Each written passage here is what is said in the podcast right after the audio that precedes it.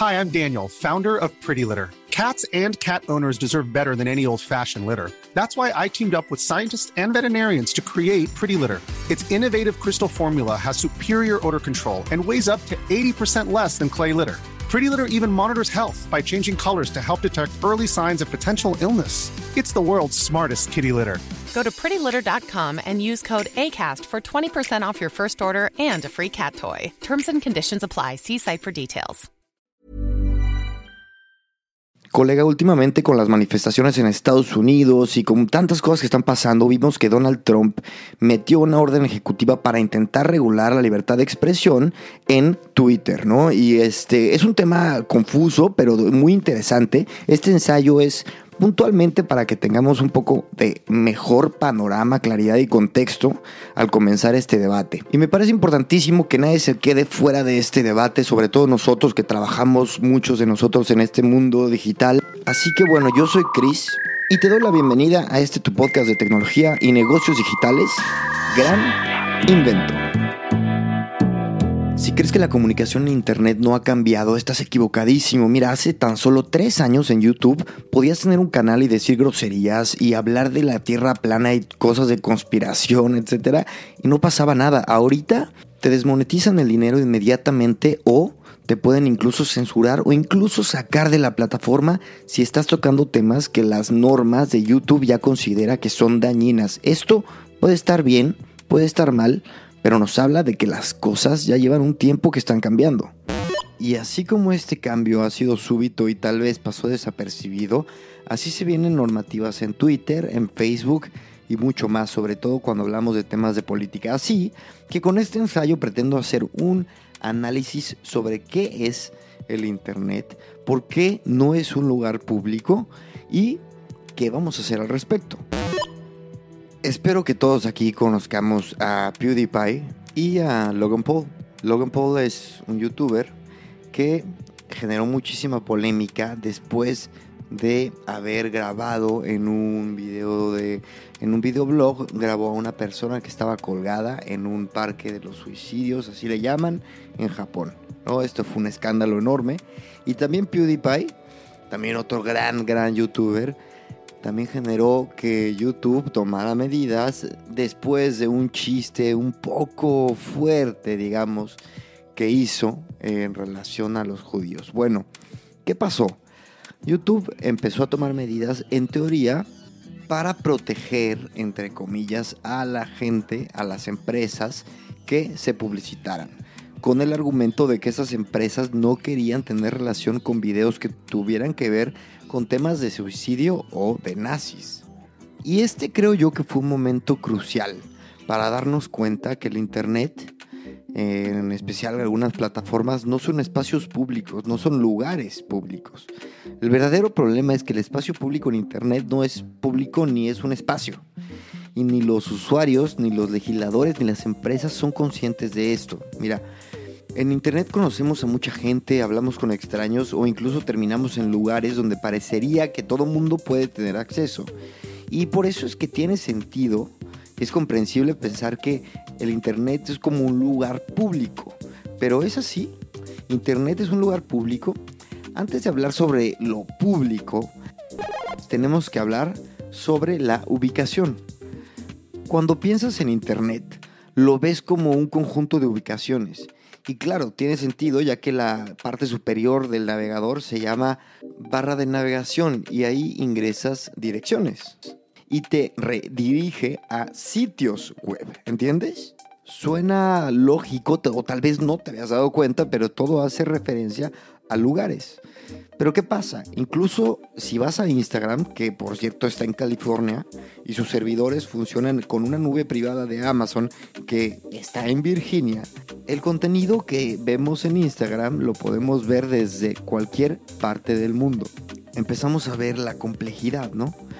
Pero bueno, incluso con un sitio más pequeño como podría ser lowpoint.com por dar un ejemplo, que se trata de una disquera independiente que está en Londres, pero su sitio web está en Bandcamp, que se encuentra en San Francisco, Montreal, Los Ángeles, el noreste del Pacífico, Carolina, Pittsburgh, Vermont, las Islas Británicas y Berlín.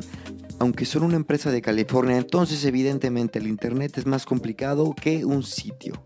Y cuando hablamos de ubicación, tenemos que tener muy claro de lo que estamos hablando. Entonces, ir a estos sitios de internet es diferente a ir a espacios físicos, obviamente. Podemos estar en más de un lugar al mismo tiempo, pero vamos a ser explícitos. El internet no es una ubicación, es un conjunto de operaciones tecnológicas de las cuales surgen servicios, productos e incluso paisajes que realmente se ven como lugares reales como en videojuegos, por ejemplo, a eso me refiero con paisajes. Por lo tanto, es tentador y fácil pensar en ti mismo como si estuvieras, aquí enfatizo el estar en Instagram, o estuvieras en Facebook, o estuvieras en Low Point, el ejemplo que dimos antes, participando o actuando como una persona normal, como si fuera una sucursal bancaria, una biblioteca, un parque, un supermercado.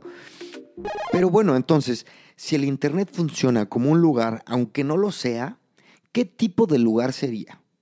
¿Sería un lugar público?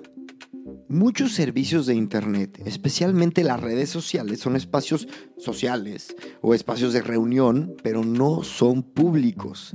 No están vacíos ni son propiedades de la comunidad o del gobierno. Una gran mayoría son propiedad privada. En la medida en que sitios web y aplicaciones son espacios privados, existen requisitos para el acceso y muy seguido también están restringidos por todo tipo de razones, demográficas, políticas, económicas. Y esto es exactamente lo opuesto a un espacio público. Pero, y esto es un gran pero, a mediados o finales del siglo XX hubo una especie de reconocimiento de que los ciudadanos, especialmente en Occidente, se volvieron más privados y no usaban los espacios públicos físicos como solían hacerlo para reunirse y conocer a otros ciudadanos. Como resultado, una línea de pensamiento decía que la democracia en realidad había sufrido.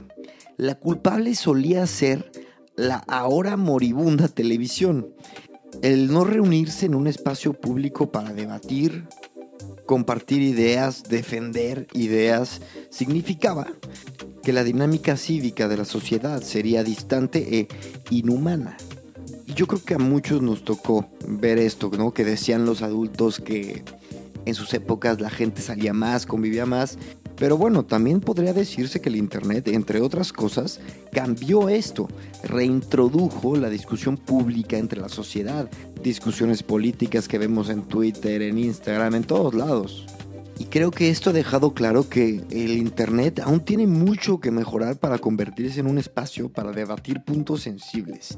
El análogo físico más cercano que tenemos para esta tensión de espacio público barra privado es el centro comercial. Sí, el centro comercial, mira. Con el crecimiento de la cultura consumista y el automóvil, el centro comercial reemplazó la plaza de la ciudad de alguna manera. Ahí era donde la gente convivía, se reunía y se convirtió en un centro social de comercio y de comunidad, excepto que los centros comerciales son propiedad de compañías privadas, lo que genera cierta rareza. En 1968, un pequeño grupo de personas estaba repartiendo boletines o volantes protestando por la guerra de Vietnam en Portland, Oregon y el centro comercial obligó al grupo de manifestantes abandonar las instalaciones.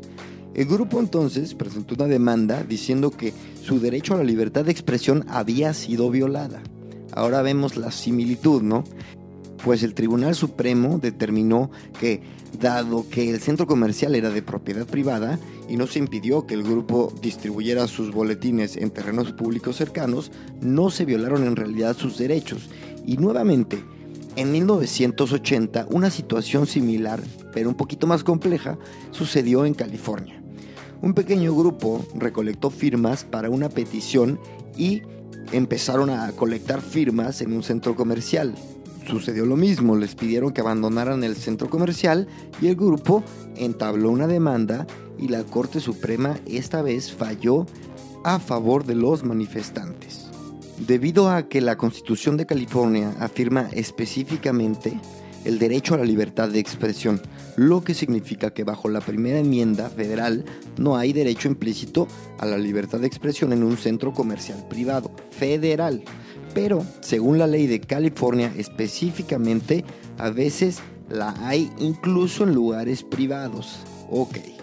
Pero Cristian, ¿qué carajos tiene que ver la libertad de expresión en centros comerciales? Es verdaderamente, creo yo, muy parecido. Estos hechos son importantes por dos razones. La primera es que los centros comerciales han pavimentado el camino para la forma en la que tratamos la libertad de expresión online. Solo por nombrarles un caso entre muchos, en el 2006 el Tribunal de Delaware en los Estados Unidos dictaminó que Google, como entidad privada y actor no estatal, no está obligado a publicar anuncios presentados por clientes y que al negarse a hacerlo no infringen ningún derecho. Y nuevamente, dichos ejemplos son importantes porque los casos presentados en Estados Unidos en gran medida influyen al desarrollo de las normativas legales en el resto del mundo. Sabemos que las posturas de Europa someten un poco más a la entidad privada. Sabemos que evidentemente en países como China la libertad de expresión es bastante reducida en medios digitales pero claro, muchos conocemos el dicho que cuando Estados Unidos estornuda, al resto del mundo le da gripa. Pero vamos a ver, decir lo que sea, siempre y cuando sea legal, no es como funciona la sociedad en la que vivimos, en espacios públicos o privados, centros comerciales, da igual. En una plaza, por ejemplo, si de repente llegas a decir lo que quieras y resulta ofensivo o llama la atención, serías víctima de miradas incómodas, de gente agrediéndote o de incluso una llamada de atención por la policía. Incluso aunque no tengan argumentos legales, podrían decirte, oye, tranquilo, ¿no? Estás agrediendo a los ciudadanos, puedes provocar violencia. El trabajo que involucra el entendimiento de la libertad de expresión en Internet, creo yo que debe ser tratado con mucho cuidado y con una metodología racional y también práctica, en términos que todos puedan entender para que podamos llegar a comprender este ecosistema libre, pero privado, ¿no? Seguro, pero entretenido y retador. Tenemos tristes y grandes ejemplos de países que han optado por la censura y la represión de esta maravillosa invención, por eso se llama esto gran invento. Y lo más probable es que, como todo grupo de personas que evade la tecnología y las revoluciones globales, si nos hacemos tontos y si no tomamos cartas en el asunto, esto tenga un importante impacto en, obviamente, las sociedades que están reprimiendo la libertad de expresión, pero también, y como segundo plano, las sociedades que no actúen pues de una manera inteligente, de una forma completa y como les dije, racional y práctica sobre este tema. Y para que quede claro, mi mensaje más allá que proponer algo, les estoy proponiendo, les estoy dando un contexto, un contexto histórico y lo que yo digo es, si no tomamos cartas en el asunto, de repente vamos a estar totalmente reprimidos. Ya lo vimos cómo ha pasado en YouTube, ya vimos cómo empieza a pasar en Twitter en Twitter están censurando imágenes, están censurando contenido sexual y no estoy diciendo que esté bien o mal, simplemente que está sucediendo y aparentemente los usuarios que somos todos no estamos haciendo nada. Bueno, pues aquí termina este ensayo de gran invento, yo me despido, les doy las gracias por escucharlo, les pido que me sigan en redes sociales, en Instagram estoy como quien.es.cris y en el resto de redes sociales arroba Cris Becerra Soy. Me pueden escribir por correo, me pueden comentar, sobre todo también me pueden contactar para contratarme para temas digitales. Hacemos e-commerce, hacemos website, hacemos estrategia digital, hacemos de todo, contenidos, videos, etc. Bueno, ahora sí me despido. Muchas gracias. Chao.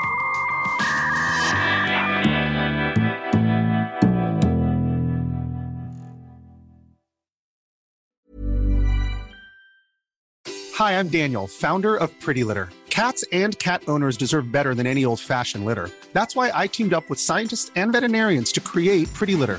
Its innovative crystal formula has superior odor control and weighs up to 80% less than clay litter. Pretty Litter even monitors health by changing colors to help detect early signs of potential illness. It's the world's smartest kitty litter. Go to prettylitter.com and use code ACAST for 20% off your first order and a free cat toy. Terms and conditions apply. See site for details.